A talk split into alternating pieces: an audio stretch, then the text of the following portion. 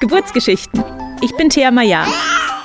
In diesem Podcast erzählen Frauen von ihrer Schwangerschaft, der Geburt und dem Wochenbett.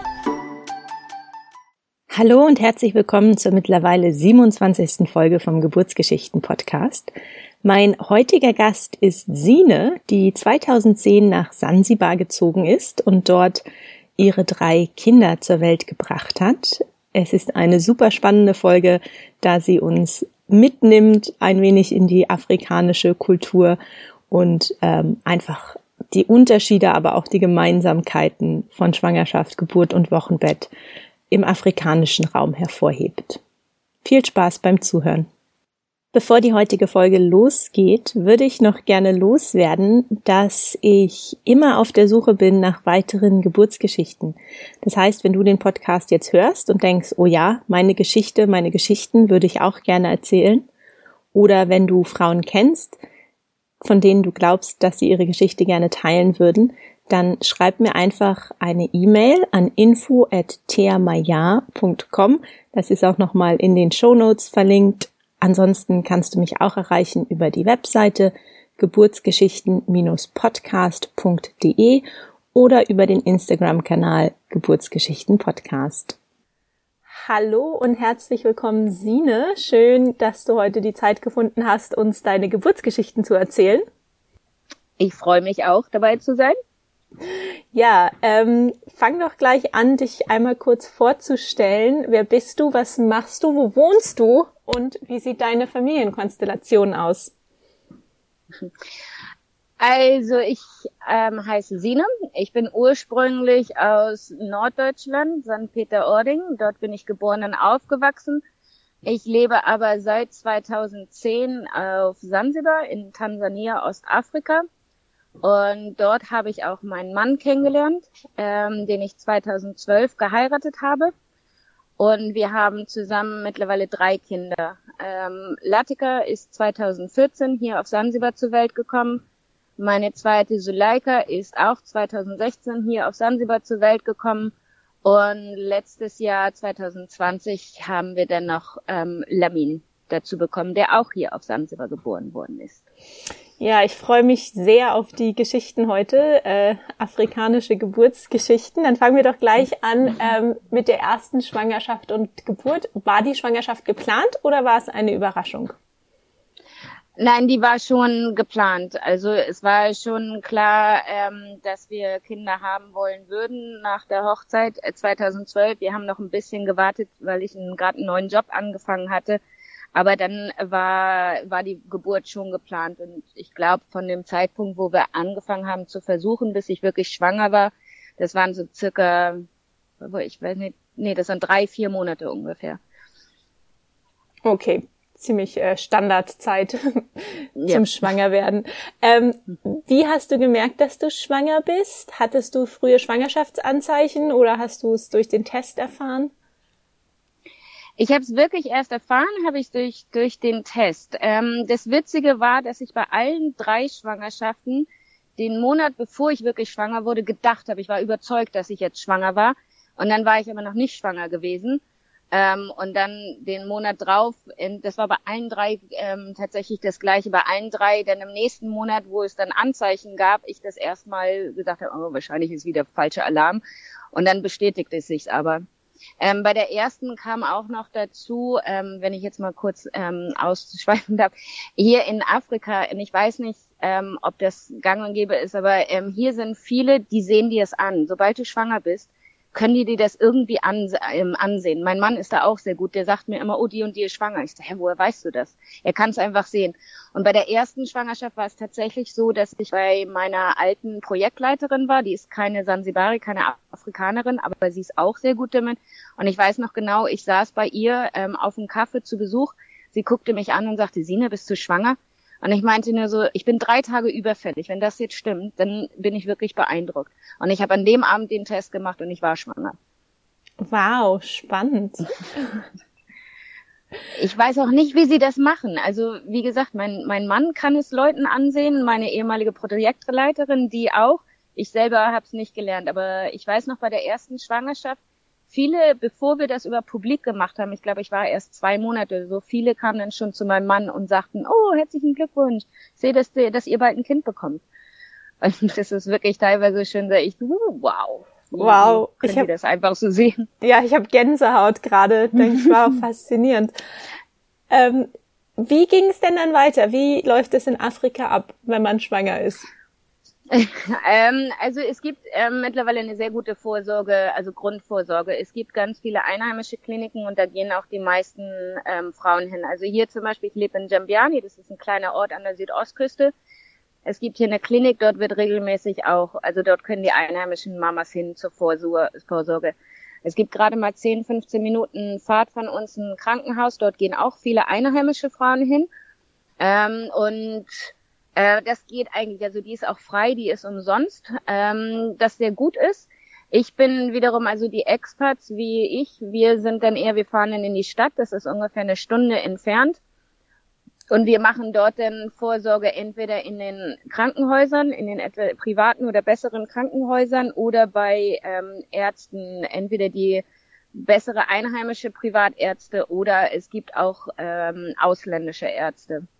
Und bei der ersten Schwangerschaft bin ich regelmäßig ähm, in die Stadt gefahren. Ähm, da war ich, also da war ich zwei, dreimal. Es gibt eine russische Gynäkologin, die hier Vorsorge macht ähm, oder untersucht. Es war immer sehr anstrengend, weil sie macht das nur von sechs bis neun Uhr morgens und wenn man eine Stunde Autofahrt mit einplanen muss, dann hieß es immer um vier, vier Uhr dreißig losfahren, ähm, um dann rechtzeitig zu der Sprechstunde zu sein. Das ist dann aber auch natürlich günstig. Also das hat mich dann immer nur ich glaube, jedes Mal sechs, sieben Euro gekostet. Und die machen dann die Bluttest, die Urintest und ähm, ja die die Basisvorsorge. Ähm, das, äh, später war ich dann bei anderen, da war es dann auch ein bisschen teurer. Das war dann schon 20, 25 Euro, die ich für jede Untersuchung bezahlt habe. Ähm, das war dann aber bei den späteren Sch ähm, Schwangerschaften. Bei der ersten war ich halt, wie gesagt, viel bei der russischen Gynäkologin.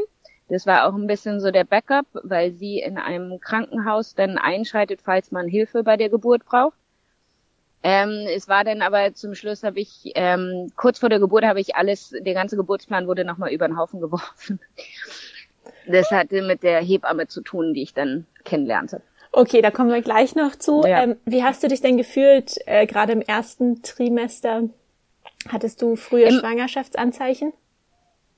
Nee, das ging, also was ich im ersten, also ähm, bei, bei der ersten wurde, ich weiß noch, dass ich dieses Brustziehen ganz doll hatte. Ähm, ich hatte Gott sei Dank in keiner Schwangerschaft mit, mit Übelkeit zu tun. Das war tatsächlich alle drei Schwangerschaften und das auch bei der ersten war nur einmal, einmal übergeben. Und jedes, alle drei Mal war es nach, nachdem ich Reis und Bohnen gegessen habe. Also der, das bin ich jetzt auch für mein Leben weg, möchte ich nicht mehr Reis und Bohnen essen. Aber ich hatte tierisches Glück, weil ich immer nur einmal, mir einmal wirklich schlecht wurde. Also ich hatte ein bisschen mehr so die, ja, das Brustziehen, das war sehr extrem bei der ersten, ersten Schwangerschaft. Ähm, und ansonsten, also ich muss sagen, ich hatte sehr viel Glück mit, mit meinen Schwangerschaften, also allen drei Trimestern durch. Ich hatte da nie, nie besondere Beschwerden. Ähm, also keine großartigen Beschwerden. Ich weiß nur, dass die dritte Schwangerschaft, die wurde im dritten Trimester sehr schnell, wurde es mir zu viel. Aber die erste Schwangerschaft war eigentlich ein bisschen wie aus dem Bilderbuch. Also ich darf da gar nicht zu viel erzählen, weil ich dann andere neidisch mache, einfach ich so eine Geburt, äh, so eine so eine Schwangerschaft mitgemacht habe. Wunderbar, so soll es ja eigentlich auch sein. Ähm, Mhm. Wie hast du dich denn dann zusammen mit deinem Partner auf das Thema Geburt vorbereitet? Wusstest du schon viel über Geburt und Schwangerschaft? Und ähm, wir haben das im Vorgespräch in den E-Mails, hattest du es auch schon angedeutet, es ist ja in Sansibar auch ähm, die Rolle des Mannes ist anders bei der Geburt, als mhm. wir es vielleicht hier im Westen kennen. Mhm. Ähm, ja, wie habt ihr euch da vorbereitet und was waren auch eure Erwartungen als Paar? Ähm, ja, das war tatsächlich sehr interessant, weil ähm, das Ding war, dass bis zwei Wochen vor der Geburt ähm, ging ich davon aus, dass ich in einem Krankenhaus gebären muss oder dass ich in ein Krankenhaus hier muss, um das Kind zur Welt zu bringen. Und das große Problem, was ich hatte, ist, dass hier durch die Kultur, also die sehr durch die islamische Religion natürlich beeinflusst ist, es hier einfach nicht gang und gäbe, überhaupt nicht gang und gäbe ist, ähm, dass die Männer bei der Geburt dabei sind. Also die sind nicht im Kreissaal. Wenn vielleicht die Männer mal dabei sind, dann sind sie beim Krankenhaus, aber warten draußen. Und das war halt etwas, was, was, ähm, was mich schon sehr beschäftigt hatte, weil ähm, ich praktisch acht Monate lang mir Gedanken machen musste, wer kommt mit mir zur Geburt rein, wer unterstützt mich. Und äh, weil ich halt immer durch die Kultur wusste, dass das für Männer schwierig ist, dabei zu sein und dass die Krankenhäuser nicht mal die Männer in die Kreissäle mit reinlassen. Wollte dein Mann, ähm, also wie, wie, wie ist dein Mann dazu gestanden? Wollte der auch gerne eigentlich dabei sein? Ähm, ja, das war nun sehr witzig, weil ich davon ausgegangen bin, dass er es gar nicht wollte, ähm, tatsächlich bis ungefähr einen Monat vor der Geburt. Ähm, weil dann kam das Thema, das war ganz witzig, ich, ich wusste von einer deutschen Hebamme, die hier lebte. Und ich hatte meine Schwester, die in Deutschland immer sagte, Sine, nimm die Hebamme mit, nimm die Hebamme, weil ich mir halt Gedanken machte, wen ich mit reinnehmen sollte ähm, zur Geburt. Und dann meine Schwester immer sagte, nimm die Hebamme mit. Und ich hatte sie dann auch zum Schluss ein paar Mal getroffen. Und sie war dann diejenige, die sagte so, naja, also ich kann mit rein, aber ich habe dann nichts zu sagen. Ich bin dann wirklich nur deine Begleitperson, weil die anderen Hebammen dann von dem Krankenhaus in Charge sind. Also die sind dann, die, die sagen dann an, was Sache ist. Und dann meinte sie irgendwann beiläufig, naja, aber du kannst, wenn du möchtest, kannst du auch in unsere Klinik kommen, da wo ich arbeite, weil da bin ich der Boss und da kann dein Mann auch mit rein. Und das war wirklich so zwei, drei Wochen vor der Geburt. Ähm, und ich erwähnte das dann meinem Mann gegenüber und er war ähm, auf der einen Seite wollte er erstmal die Klinik sehen, aber dann stellte ich erst fest, er wollte gerne dabei sein. Und ähm, das war, dann hat er natürlich alles geändert, weil dann haben wir uns die Klinik angeguckt. Das war eine sehr einfache Klinik. Also da ist jetzt, das ist mehr ein Geburtshaus, aber gar keine Medizin, also ne, keine keine Geräte in dem Sinne. Also eine Hebammengeleitete Klinik. Hm? Eine Hebammengeleitete Klinik ohne Ärzte sozusagen. Ja, genau. Das ist wirklich nur, nur, du hast, äh, mittlerweile haben sie einen Ultrasound, aber da ist sonst nicht, du hast wirklich nur, nur ein Bett und äh, du hast da kein, also jetzt haben sie mittlerweile Ultrasound, aber vorher hatten sie das da noch nicht. Das war halt wirklich, wirklich wie eine, eine einfache Klinik. Und wir hatten uns das dann halt angeguckt und dadurch, dass ich mit, mit Johanna, so hieß die Hebamme, auch ein gutes, gleich ein gutes Verhältnis hatte, ähm, haben wir dann halt zwei Wochen vor der Geburt tatsächlich entschieden, dass wir bei ihr in der Klinik das Kind zur Welt bringen, weil dann mein Mann dabei sein kann. Und so ist es dann am Ende auch passiert. Also wir sind dann, als es losging, ähm, sind wir zusammen da in die Klinik und mein Mann war von Anfang bis Ende da. Schön. Magst du kurz erzählen, wie, wie die Geburt losging? Wann wusstest du, aha, jetzt wird es ernst? Also das Witzige war, dass es tatsächlich eine lange, lange Ankündigung war. Und zwar, ich hatte, ich war noch am Arbeiten, also hier ist das gang und gäbe, dass man tatsächlich auch so lange wie möglich arbeitet. Und ich hatte, ich hatte mir zwei, drei Tage freigenommen von der Arbeit, ähm, weil ich merkte, dass es mir ein bisschen zu viel wurde. Und dann Samstagmorgen ging ich auf Toilette, weil ich das Gefühl hatte, ich musste Pipi machen. Und dann plötzlich hörte das nicht auf. Und das, das war dann schon so, uh, jetzt ist irgendwas passiert. Also es war dann das Fruchtwasser, was ablief. Ähm, und aber sonst nichts. Es war halt wirklich nur das Fruchtwasser ging ab, aber ansonsten nichts. Ich hatte keine Schmerzen, ich hatte keine Wehen, keine Anzeichen, nicht sonst irgendwas. Das war das Einzige.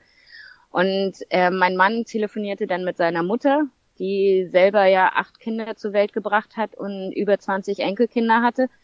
Ähm, die sagte, macht euch keine Sorgen, wartet erstmal ab. Und die Hebamme sagte auch so, ja, okay, wartet noch erstmal ab. Wir waren ja noch in Jambiani und noch nicht in der Stadt. Also wir waren dann so halt, wir wussten, okay, jetzt sind wir auf Abruf bereit. Aber das war Samstagmorgen, nichts passierte den ganzen Samstag, nichts passierte ganzen Samstag auf Sonntagnacht. Ähm, und es war dann erst am Sonntagabend, dass dann, dass wir dann halt entschieden, naja, okay, wir müssen jetzt aber trotzdem, jetzt gehen wir in die Stadt, um ein bisschen näher zu sein, falls es losgeht. Und dann ähm, auf dem Weg in die Stadt fing ganz leicht, ganz ganz leicht fingen so die Venen an, aber das war noch nichts. Also da war ich mir selber klar, obwohl es das erste Mal für mich war, war es mir klar, okay, das, das ist jetzt noch nichts Besonderes. Und das ging auch tatsächlich, Montagmorgen wachte ich auf und immer noch nichts. Und die Hebamme die ganze Zeit, na, müssen wir mal gucken. Und dann, ähm, ich war die ganze Zeit, wartete ich halt einfach, dass etwas losging, aber es passierte nichts. Und es war dann erst Montag, Nachmittag, Abend, dass die Hebamme sagte so, naja, vielleicht sollten wir jetzt mal gucken, ähm, dass, dass wir ein bisschen das fördern. Also wir sind dann zu ihr gefahren und sie hat, fragt mich jetzt nicht, was genau das war, aber sie hatte mir sowas wie eine Pille oder so ähm, in, in, den, in die Gebärmutter, also zur Gebärmutter geschoben, um die Wehen anzufördern. Also so ein Venenfördermittel war das. Mhm. Und wir sind dann erst nach Hause, also das war sowas um halb sieben abends. Und dann sind wir erstmal noch wieder zu meiner Schwiegermutter gefahren und dann dauerte es aber gerade mal eine Stunde und zwei Stunden später waren wir wieder auf dem Rückweg, weil ähm, dann fing es wirklich los. Und dann hatte ich die Wehen halt, also dann gingen die Wehen auch los und es gingen immer kürzere Abstände. Wir waren um neun Uhr circa 9 Uhr abends circa bei ihr in der Klinik. Und dann war ähm, also eine Geburt, die die Wehen waren natürlich so so taten höllisch weh wie bei jeder Geburt, aber ähm, es war auch gut, ähm, also es ging alles ganz natürlich und ähm, ohne Probleme ab. Und um Viertel nach eins morgens wurde dann Latika geboren. Und das, ähm, das Schöne war halt, wie gesagt, also die Geburt natürlich war, ich hatte alles möglich, ich habe mich übergeben, ähm, mir tat alles weh, natürlich mit den Wehenzügen. Äh, das war natürlich schon eine intensive Schmerzerfahrung, aber ich hatte meinen Mann die ganze Zeit dabei. Ähm, es tat mir total gut, dass mein Mann die ganze Zeit dabei war, weil ähm, er war zwar auch, er konnte nichts machen, aber nur seine Präsenz hatte mir total gut getan. Ähm, und ich habe dann auch festgestellt, wie gut es ist, wenn man eine Hebamme hat, die dieselbe Sprache wie jemand redet, also dieselbe Muttersprache. Das, das hat natürlich auch geholfen. Das wollte ich gerade fragen, ob das wahrscheinlich auch so ein Gefühl ist, einfach, dass man ein bisschen besser loslassen kann und sich entspannen kann. Äh, nee, es war tatsächlich, hat es, hat es sehr geholfen, ähm, also dass ich dann einfach da, ähm, ja, da musste ich nicht viel, viel übersetzen oder nicht viel nachdenken. Das hat tatsächlich Nee, das war, das war tatsächlich ganz gut. Und, und wie gesagt, das mit Latika, es war ähm, im Endeffekt eine sehr schöne, natürliche Geburt. Die hat vier, fünf Stunden intensiv gedauert.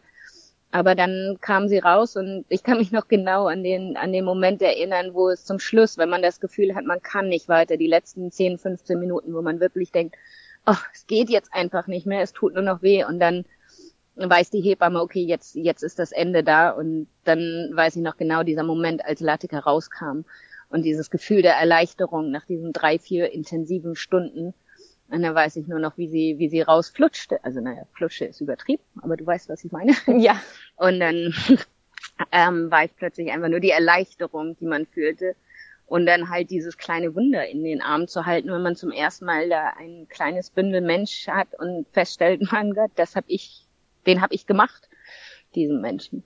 Ja, das schön. war schon sehr überwältigend. Ähm, wie sieht's denn in Sansibar aus mit Stillen? Gehört es ähm, auch so zur Kultur dazu, dass die Kinder alle gestillt werden? Ist das was? Äh, sowas von. Sowas von. Also hier ist es eher krass, wenn du nicht stillst. Also hier ist es gang und gäbe und das hat wieder mit der mit der Kultur oder der Religion zu tun. Also weil sogar im Koran steht, ähm, dass ein Kind zwei Jahre lang gestillt werden soll. Oder ähm, und danach gehen die auch hier. Also alle die Kinder werden hier grundsätzlich ähm, zwei Jahre lang gestillt. Ach, spannend. Wusste also ich gar erwartet. nicht, dass das ja. auch im Koran steht. Dann äh, stimmen der Koran und die äh, Weltgesundheitsorganisation da mit ihrer Meinung überein. Ich glaube, dass es schon sehr viele Über Überlappungen überall gibt, also auch in den verschiedenen Religionen, in verschiedenen Traditionen, in verschiedenen Kulturen. Es ist, ich glaube, es gibt schon einen Grund, warum so verschiedene Punkte in jeder Kultur oder in mehreren Kulturen und ähm, Religionen immer wieder auftauchen, weil manche Sachen einfach sich bestätigen und durchsetzen. Und von daher ist es, also wie gesagt, die Sansibaris ähm, auf jeden Fall. Und ich glaube, dass das bei der islamischen Welt allgemein, ähm, in den islamischen Kulturen allgemein vertreten ist, dass bis also mindestens zwei Jahre gestillt wird. Dann aber auch bei zwei Jahren wird dann auch ziemlich schnell abrupt gesagt, okay, jetzt und nicht weiter. Also es gibt dann wiederum nicht die, die Langzeitstillenden, die mit drei, vier Jahren auch tatsächlich noch stillen würden, sondern dann wird mit zwei Jahren gesagt, okay, jetzt hörst du bitte auf. Okay. Und da wird auch, da wird auch, auch nachgeholfen, wenn die das nicht von alleine machen, die Kinder. Und du hast dann auch ähm, die Latika lange gestillt. Lange, also ich habe nicht, ich habe mich nicht unter Druck gesetzt, jetzt hier irgendwie zwei Jahre stillen zu wollen. Ich hatte eigentlich auch keine Erwartung im Sinne von, dass ich jetzt gesagt habe, okay, ich mache sechs Monate und dann ist Schluss oder ich mache ein Jahr und dann ist Schluss, sondern ich habe das, da habe ich von Anfang an immer gesagt, okay, das, das schauen wir mal, wie es wird. Und bei Latika war es am Ende 18 Monate. Ja. 18 Monate. Bis zu einem Jahr habe ich sie voll gestillt und dann das letzte halbe Jahr, weiß ich noch, da war nur noch nachts. Da gab's nur noch, wenn wir im Bett waren, ähm, abends zum Einschlafen in der Nacht und dann morgens nochmal, aber nicht mehr tagsüber. Ja, wo wir gerade ja. beim Thema Schlafen sind, finde ich auch spannend. Äh, wie machen das die Sansibaris? Kind mit im Bett oder Kind im ja. Beistellbett? Auch wahrscheinlich. Also ja, aber was auch jetzt wiederum, also da ist nicht, da wird sich gar nicht so viel drüber Gedanken gemacht, weil A, das Kind, also wie gesagt, das hat mit dem Stillnacht zu tun, für zwei Jahre ist das Kind ähm, halt bei der Mama in der Nähe. Und das ist auch, und Familienbett ist hier auch gang und gäbe. Das hat jetzt aber nicht viel, also schon ein bisschen mit Überzeugung zu tun. ähm, aber auch einfach mit der Notwendigkeit. Also die, die Afrikaner, die leben nicht so wie wir, dass jeder ein eigenes Schlafzimmer hat oder jeder ein eigenes Kinderzimmer oder die Eltern haben ein Schlafzimmer und die Kinder haben, ähm, haben ein Kinderzimmer und die schlafen dann alleine. Also das, das ist unvorstellbar eigentlich für die, dass Kinder komplett alleine schlafen. Ähm, und das andere, du lebst hier in Afrika eigentlich fast immer mit Großfamilien zusammen, deswegen gibt's da immer Leute. Also ein Kind schläft eigentlich nie alleine. Ähm, keiner schläft eigentlich wirklich alleine. Das ist schon sehr selten. Und also bei den, ich habe das auch mitgekriegt von dem, was mein Mann mir erzählt hat, bei der, bei seiner Mutter, bei seinen Eltern, also er ist ja eins von acht Kindern. Und da war es gang und gäbe, das kleinste Kind schlief immer bei den Eltern noch im Bett und wenn dann zwei Jahre alt war, dann wurde es zu den größeren Geschwistern mit ins Bett gefahren, weil dann sozusagen auch mal so in der Kultur oder von der Tradition her war dann die Mutter bereit für das nächste Kind. Und dementsprechend wurde dann halt das, das, das Zweijährige wurde zwei Jahre lang versorgt und dann wird es zu den älteren Geschwistern oder der erweiterten Familie gegeben für mehr, also für die, ja, drum kümmern und so. Und dann ähm, ist praktisch die, die Mutter bereit für das nächste. Spannend, okay. Ist auch schöne Überleitung zu deinem nächsten Kind. kind Nummer zwei, ja. ähm, wieder geplant oder Überraschung? Nee, das war auch von Anfang an geplant. Ähm, also wir wussten immer, dass wir mindestens zwei Kinder haben, weil das dritte war immer ein Fragezeichen gewesen. Obwohl mehr bei mir ein Fragezeichen gewesen als beim Mann, bei meinem, bei meinem Mann. Ähm, das zweite Kind, das war schon geplant und das war dann auch, also ich hatte ja dann Latika ähm, abgestillt und ich glaube, kurz danach war dann auch schon, war, fingen wir wieder, also ging es dann auch mit ähm, Planung für Suleika los, also mit der Nummer zwei. Und ähm, ja, ich glaube, das kommt auch hin. Latika und Suleika, die sind zwei Jahre und zwei Monate auseinander. Also ich habe Latika ja anderthalb Jahre gestillt und dann ging es eigentlich auch gleich, dass ich dann schwanger wurde. Und dann kam Suleika, wie gesagt, zur Welt. Okay, du hattest schon gesagt, die Schwangerschaften waren alle recht ähm, smooth bei dir. Ja. Ähm, hast du irgendwas anders gemacht in der zweiten Schwangerschaft ähm, mit der Erfahrung nee. von der ersten oder einfach ähm, der Plan war dann wahrscheinlich wieder zu der gleichen Hebamme zu gehen ins Geburtshaus? Genau. Genau, also das war natürlich dadurch, dass ich so eine positive Erfahrung mit der ersten Geburt hatte, war ich dann natürlich, ich dachte, nee, ich will es genauso, möchte ich bitte, dass das nochmal passiert. Ich möchte genau dasselbe und das war auch der Plan und ich war gleich beim, als ich rausfand, dass ich schwanger war, ich war gleich bei, bei, ähm, bei Johanna. Ähm, sie hatte auch, glaube ich, die erste Untersuchung dann gemacht. Und das war auch so irgendwie von vornherein klar, nee, das wird jetzt, das soll jetzt bitte genauso laufen wie bei der ersten Geburt, weil das so schön war. Okay. Und wir haben auch, wir haben auch genauso angefangen. Bloß, es ging dann nicht genauso weiter.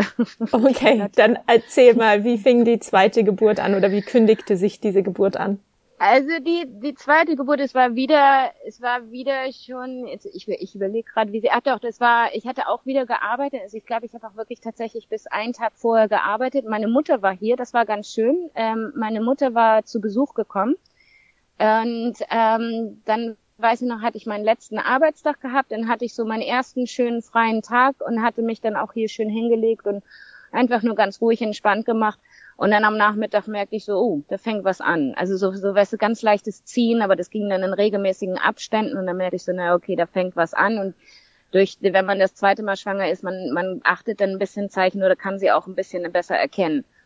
Und ähm, ich hatte dann halt am Nachmittag, das war noch gut auszuhalten, aber ich hatte dann zu meinem Mann gesagt, so ich glaube, es ist besser, wenn wir heute uns auf die Weg in die Stadt machen, weil ähm, ich weiß dann nicht, wie es, wie es weitergeht. Also da waren wir auch noch ganz entspannt und das und meine Mutter war dann hier, die ist dann bei Latika geblieben und wir sind dann abends, also wir sind auch erst um ähm, sowas um sieben, acht Uhr in die Stadt gefahren. Es war ganz witzig, als ich dann in, im Auto saß, dann wurde es plötzlich auch gleich, er kam, ich glaube, dann war schon Auto, plötzlich wurde der Abstand dann alle sieben Minuten. Das heißt, äh, Johanna sagte nach, okay, dann komm mal direkt bei mir in der Klinik vorbei, bitte. Die hat sich dann das auch noch angeguckt. Also dann waren wir gleich direkt um elf oder so, waren wir bei ihr in der Klinik.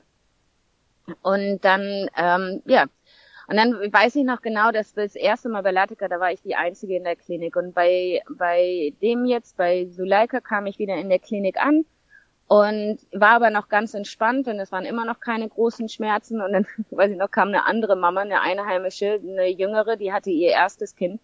Und Johanna meinte noch so, ach, mach dir keine Sorgen, du bist vor ihr wieder raus. Ähm, weil die war dann natürlich bei der ersten Schwangerschaft, die war dann da ordentlich am, die war ein bisschen mehr im Stress.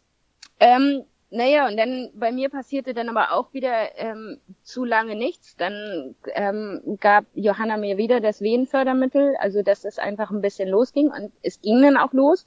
Ich glaube, sowas ab eins war ich dann richtig in den in den Wehen.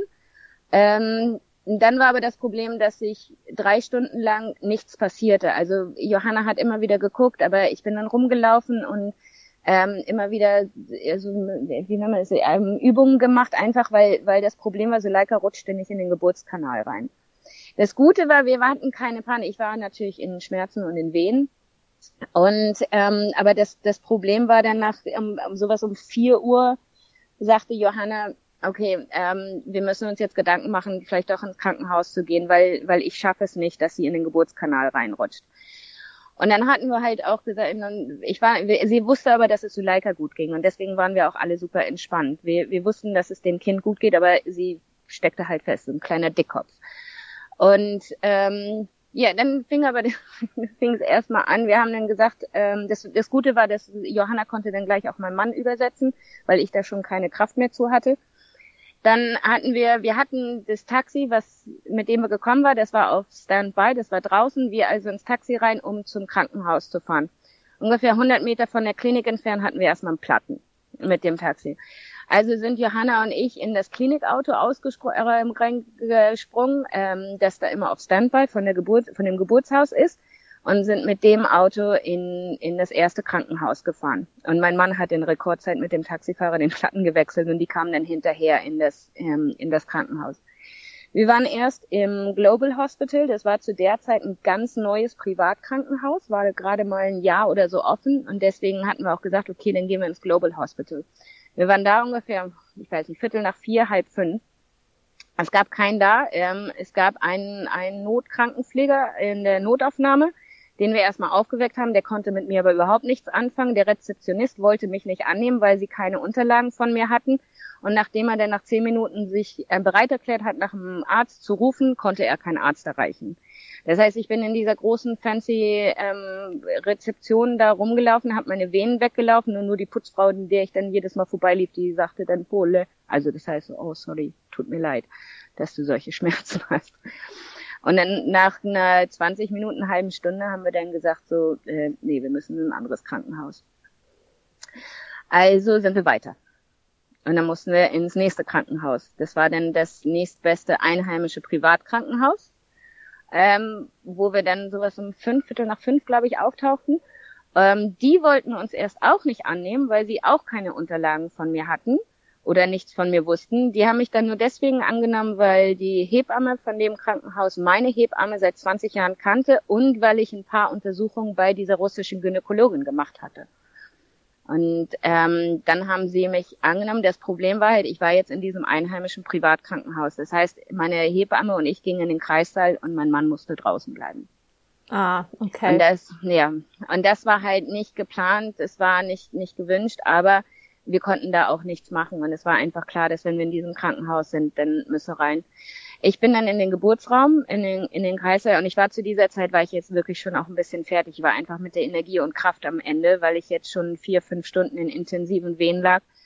Und ähm, ja, das natürlich dann, also die hatten mich dann auch am Tropf gehängt ähm, und ich war dann einfach nur, weil ich dann auch, glaube ich, einfach mental wusste, okay, hier kann ich jetzt erstmal bleiben, dass ich dann auch irgendwie ein bisschen runtergefahren bin äh, mit meinem Körper. Also ich war, ich kriegte dann irgendwie alles nur noch so ein bisschen, ein bisschen am Rand mit. Ähm, ich weiß noch, dass das ähm, dass dann die erste Hebammen versuchten, mir zu helfen. Also weil ja Suleika immer noch nicht in den Geburtskanal gerutscht sind. Jetzt haben die Hebammen dort, da muss man jetzt ein bisschen, bisschen den Abstrich machen, dass ähm, in Afrika nicht alles nach der Norm geht. Die haben, die Hebammen haben das Kind gepusht, also die so runtergedrückt. Ich glaube, dass ich habe danach erst erfahren, dass das eine Praxis ist, die jetzt gar nicht mehr erlaubt ist.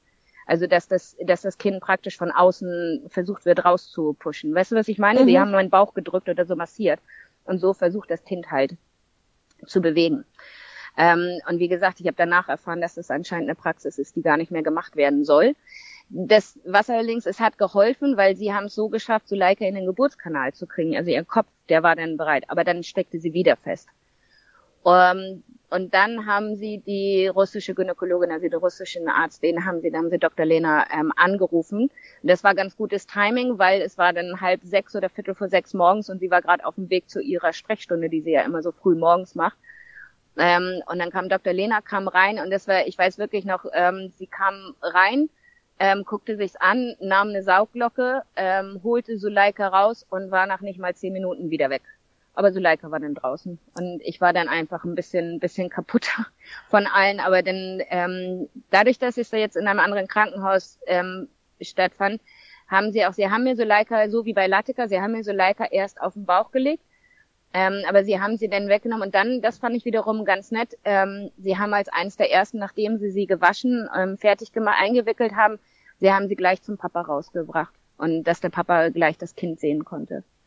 Ähm, und ich war, ich wurde dann, ich konnte mich dann ein bisschen ausruhen auf dem Bett, aber mein Mann durfte halt immer noch nicht rein. Ich habe ihn kurz gesehen.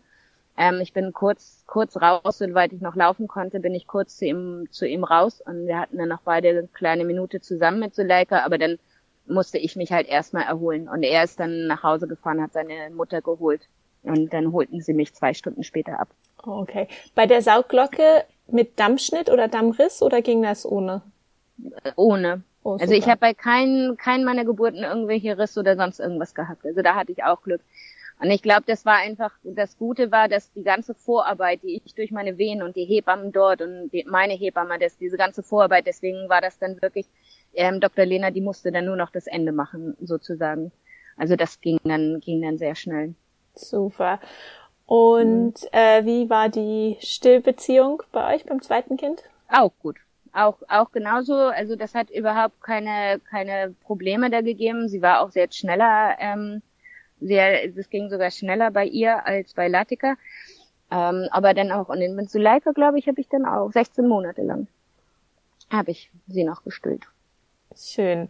Dann kommen ja. wir direkt zur dritten Schwangerschaft. Und wenn ich das richtig mitbekommen habe, war dann wenigstens die Geburt wahrscheinlich auch äh, während Corona. Da kannst du ja vielleicht dann auch kurz ein bisschen ja. erzählen, wie Corona auf Sansibar äh, war. Ja, es war ja Lamin, also mein Sohn Lamin, der wurde, der wurde mein Corona-Baby. Das war natürlich nicht geplant. Also das Witzige war erstmal bei Lamin war, wir waren von 2016, Ende 2016 bis Mitte 2019 waren wir in Deutschland. Und wir sind dann Mitte 2019, August 2019 sind wir nach Sansibar zurück. Was ich nicht wusste, ähm, war, dass ich, als ich nach Sansibar ankam, dass ich schon schwanger war. Und ich habe tatsächlich, also der, ich weiß bis heute nicht, warum eigentlich ich da nicht nicht mehr drauf geachtet habe, weil ich kam zurück nach Sansibar. Ich kam sechs Wochen vor meinem Mann auch zurück mit den Kindern. Er kam später. Und ich weiß nicht, ich kam hier an und plötzlich das ganze Essen hat mir nicht geschmeckt. Und ich dachte so, warum, warum mag ich das Essen denn nicht mit dem ganzen Reis und das ähm, Gewürzreis und Reis und Bohnen? Das war wieder alles so, äh, ich mag das alles nicht. Hatte plötzlich wieder, wie jede Schwangerschaft, hatte ich plötzlich wieder Heißhunger auf Cola. Ähm, das war ganz, ganz schlimm. Und es war so witzig, weil ich die ganze Zeit irgendwie, alles, mein ganzer Körper zeigte die ganze Zeit Anzeichen. Und aus irgendeinem Grund habe ich jedes Mal, wenn ich dachte, oh, vielleicht bin ich schwanger, habe ich sofort abgelehnt. Ich weiß bis heute nicht warum. Ähm, und es war dann tatsächlich erst, als mein Mann sechs Wochen später wiederkam und er sagte so, Sine, du bist anders.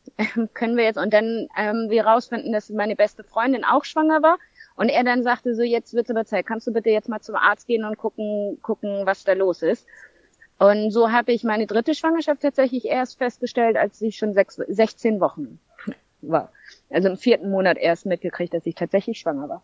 Oh, wow. Ähm, ja, ich, und wie gesagt, ich weiß auch nicht, warum ich sämtliche Anzeichen einfach abgewiesen habe, obwohl mein Körper mir die ganze Zeit sagte, so hier, Dine, du hast noch ein, da kommt jetzt Nummer drei gerade. Ja, und hattest du nach deiner zweiten ähm, Schwangerschaft, hattest du dann deinen Zyklus schon zurückbekommen oder noch nicht? Und deswegen hast du dir da keine Gedanken gemacht, dass du deine Tage... Naja, das kommt jetzt, das kommt jetzt noch dazu, dass ich, ich hatte zwischendurch auch so ähm, verhütet. Ähm, und ich hatte durch Stillen und Verhütung ähm, und Hormonen ähm, durcheinander durch die Verhütung, weil ich das Stäbchen hatte, ähm, hatte ich, also ich habe in den letzten sieben Jahren fast äh, ich glaube, ich hatte nur drei oder viermal insgesamt meinen Zyklus wirklich. Also ah. alles wegen Schwangerschaft, wegen Stillen und dann auch wegen Verhütung zwischendurch.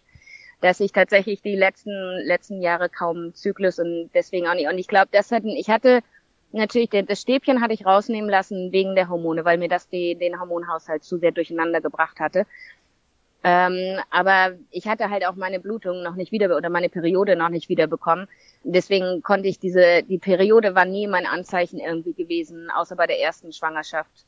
Ähm, sondern das kam immer durch andere Anzeichen. Verstehe, das macht Sinn. Ja. Okay, das heißt dann ja. Schwangerschaft in der 16. Woche ähm, ja, da war ich dann bei Johanna wieder und habe gesagt, hier Johanna, Nummer drei kommt. Und dann hat sie den Geburtstermin ausgerechnet und leider die erste blöde Nachricht war, hm, Sine, sorry, das kommt Mitte April zur Welt, da bin ich auf jeden Fall in Deutschland, da bin ich nicht hier. Du musst dir äh, jemand anderes ähm, suchen, der das Kind zur Welt bringt. Und das war natürlich erstmal ein bisschen schade ähm, weil ich gerne natürlich eine Wiederholung von der ersten Geburt gehabt hätte. Ich hatte gehofft, dass nach, nach Suleikas ähm, Erfahrung ich dann wieder so eine schöne Geburt haben könnte wie die erste. Das, ähm, aber sie sagte dann, sorry, ist keine Chance, weil der Geburtstermin war 15. April und sie wusste, dass sie Ende März fliegt und erst Ende April wiederkommt. Und ähm, naja, aber es gab zu der Zeit mittlerweile gab es ähm, den gab es schon ein bisschen länger, aber es gab einen Arzt, das war ein sansibarischer Arzt, der aber lange Jahre in, im Ausland trainiert und ob ähm, ähm, ähm, seine Klinik also lange im Ausland gearbeitet hatte. Und das war so jetzt der der Arzt geworden, wo alle Expats, ähm, die hier Kinder zur Welt bringen, wo die, das war so die erste Wahl von den Expats. Und da bin ich dann auch regelmäßig zur Untersuchung gegangen und ich wollte ich wollte bei ihm sein, damit ich nicht so wie beim letzten Mal, dass wenn etwas passiert, dieses Krankenhaus mich auf dem, auf dem Kicker hat. Also dass die dann von mir Bescheid wissen, dass das nicht so komplett, ähm, dass ich da nicht wieder von Krankenhaus zu Krankenhaus rennen muss. Ja. Und deswegen habe ich die Untersuchung auch regelmäßig bei ihm gemacht. Ähm, ja, die vorletzte Untersuchung war dann natürlich, also ähm, Corona wurde bei uns ja erst Mitte März ein Thema. Also in Europa war das ja schon Februar oder so, also Januar, Februar fing das ja schon alles an. Und bei uns wurde dann Mitte März, war, als die ganzen Flüge gestrichen wurden, alle Touristen nach Hause geflogen sind und die Schulen dicht machten. Und dann war auch das, aber also jeder, der sich ein bisschen ähm, mit Tansania in den letzten ähm, im letzten Jahr beschäftigt hat, wir wurden ja ein bisschen das geheiligte Land für die ganzen Corona-Leugner. Im Sinne von, dass ja bei uns Corona kein Thema war und nichts gemacht wurde. Das war jetzt am Anfang im März noch nicht so, als ich die letzte Untersuchung machte. Da hast du dann auch gemerkt, dass die im Krankenhaus, die haben dann auch darauf geachtet, dass man ein bisschen Abstand macht und dass man nicht mehr mit so vielen Leuten auftaucht, weil hier ist es ja gang und gäbe, dass die halbe Familie mitkommt zur Untersuchung oder zu Geburten. Ganz kurz noch zu also, den Untersuchungen. Ja. Ähm, hatte ich bei den vorigen gar nicht gefragt. Wie ist denn das mit äh, den Ultraschalluntersuchungen? Wie viele bekommt man da so in der Schwangerschaft? Also das kommt, das kommt wirklich darauf an, wo man zur Untersuchung geht, weil ich habe zum Beispiel bei den ersten zwei Schwangerschaft, Schwangerschaften höchstens zwei, glaube ich, gemacht. Ähm, Ultraschall, zwei oder drei, zwei bis drei.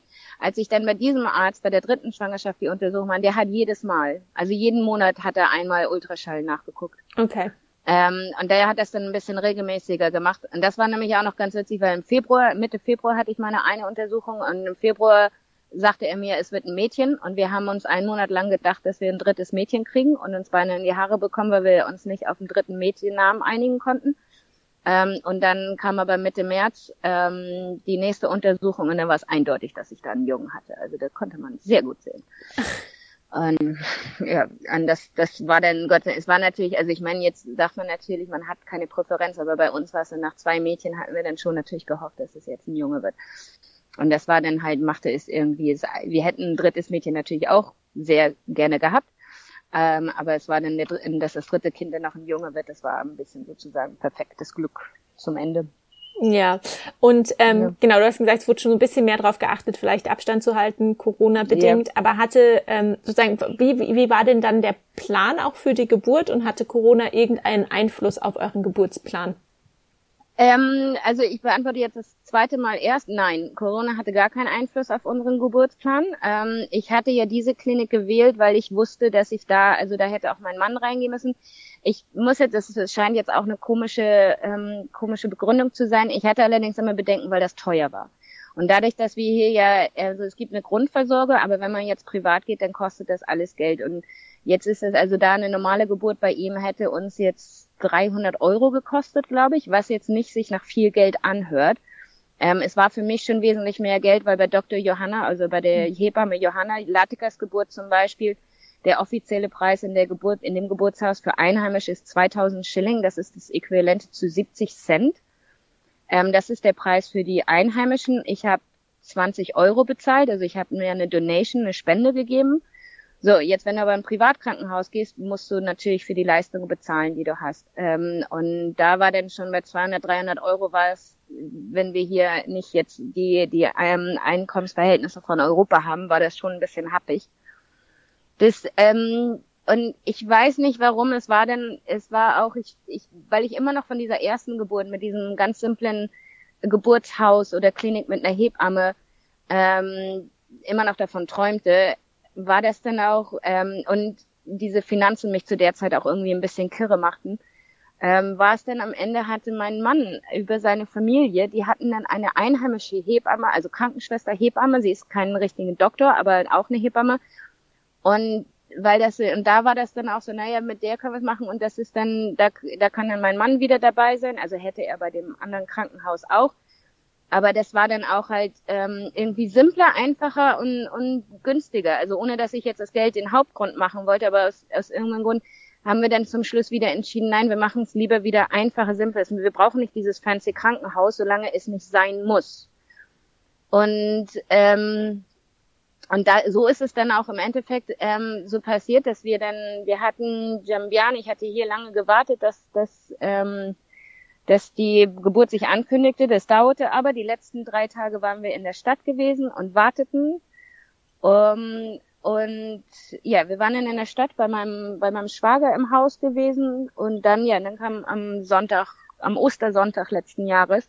Ja, genau das war noch so, inwiefern Corona da noch eine Rolle spielte. Es war denn, wir hatten keine richtig bestätigten Fälle, also wir hatten nur sehr ein, äh, vereinzelte bestätigte Fälle in Sansibar.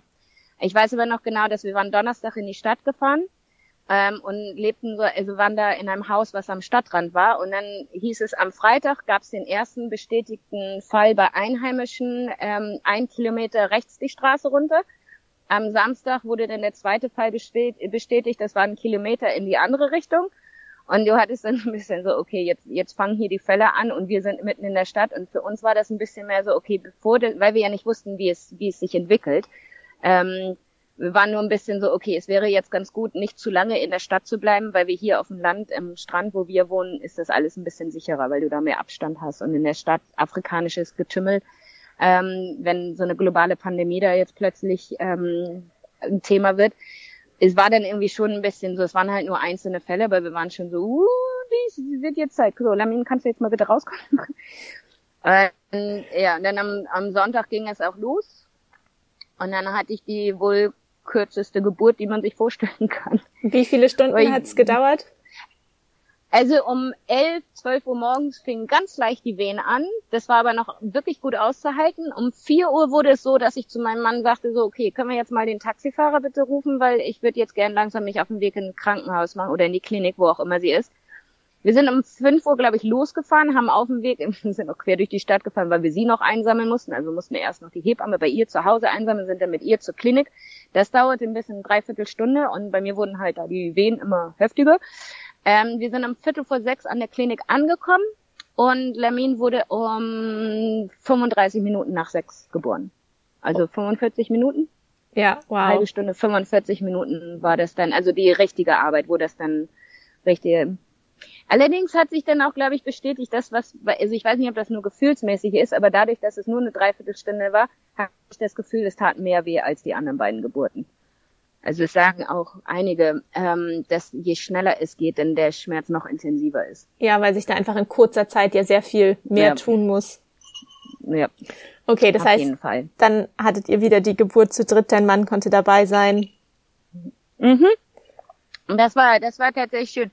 Und was jetzt ganz interessant war, ähm, das nur noch um ein bisschen was von der von der Kultur hier zu erzählen oder wie das hier ist, ist ein bisschen das das Wochenbett oder die Nachsorge. Ja. Bei, ähm, wenn nämlich bei Latika und Suleika, äh, bei Latika weiß ich noch, ich war gerade mal eine Stunde oder so noch im Krankenhaus und wurde dann schon nach Hause geschickt. Also ich glaube, Latika war anderthalb Stunden alt, als wir schon im Taxi nach Hause zu, zu der Mutter von meinem Mann, also zu meiner Schwiegermutter waren. Das war bei Suleika was auch noch. Bei Suleika war ich, glaube ich, zwei, drei Stunden im Krankenhaus und wurde dann nach Hause gebracht. Es war dann schon ganz interessant zu sehen, weil nämlich bei Lamin wurde uns schon gesagt, ihr müsst noch mindestens acht Stunden hier bleiben, dann könnt ihr nach Hause.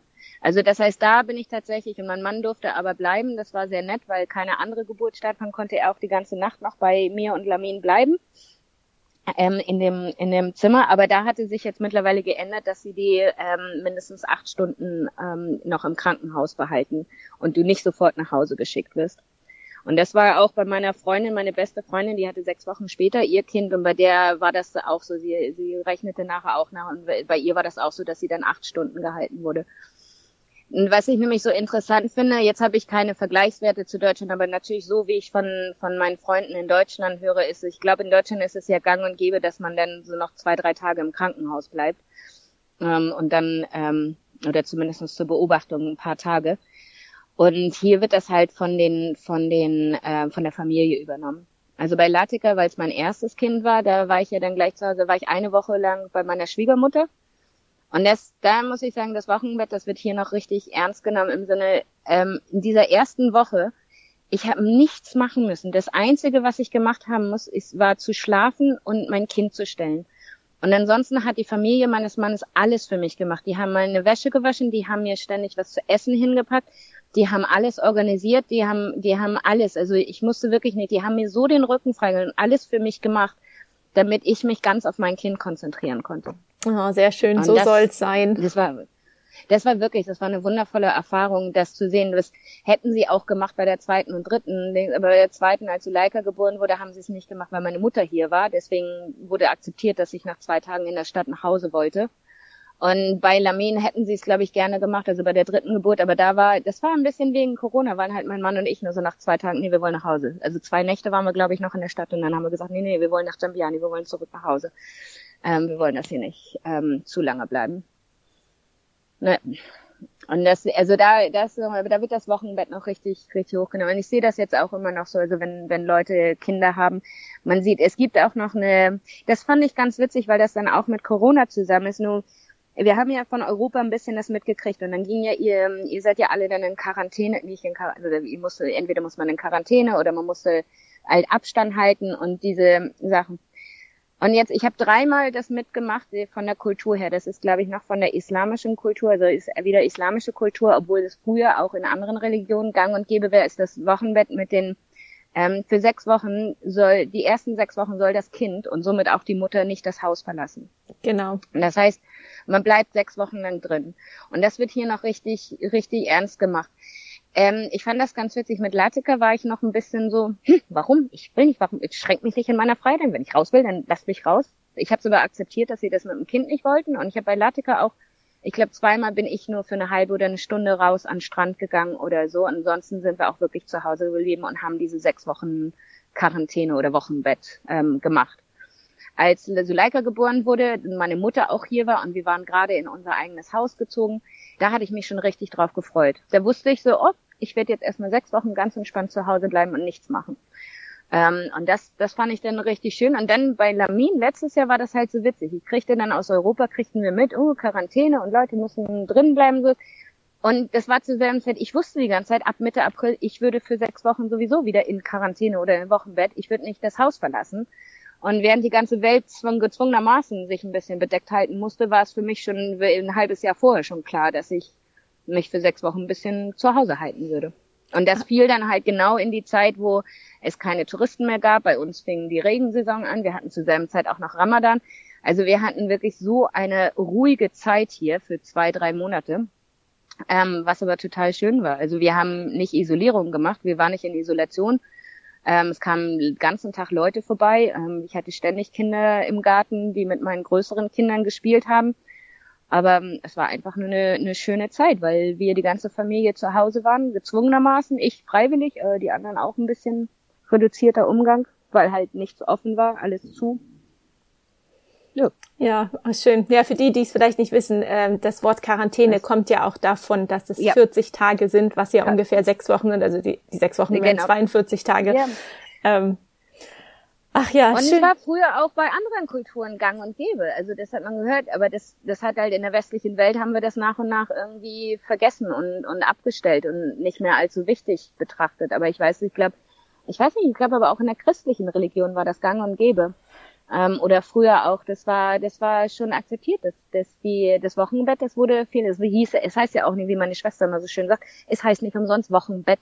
Man soll für Wochen noch im Bett bleiben, ähm, um sich, um sich zu, und dann finde ich das halt witzig, dieses Quarantäne, ja, Quarantäne kommt von 40, 40 Tage.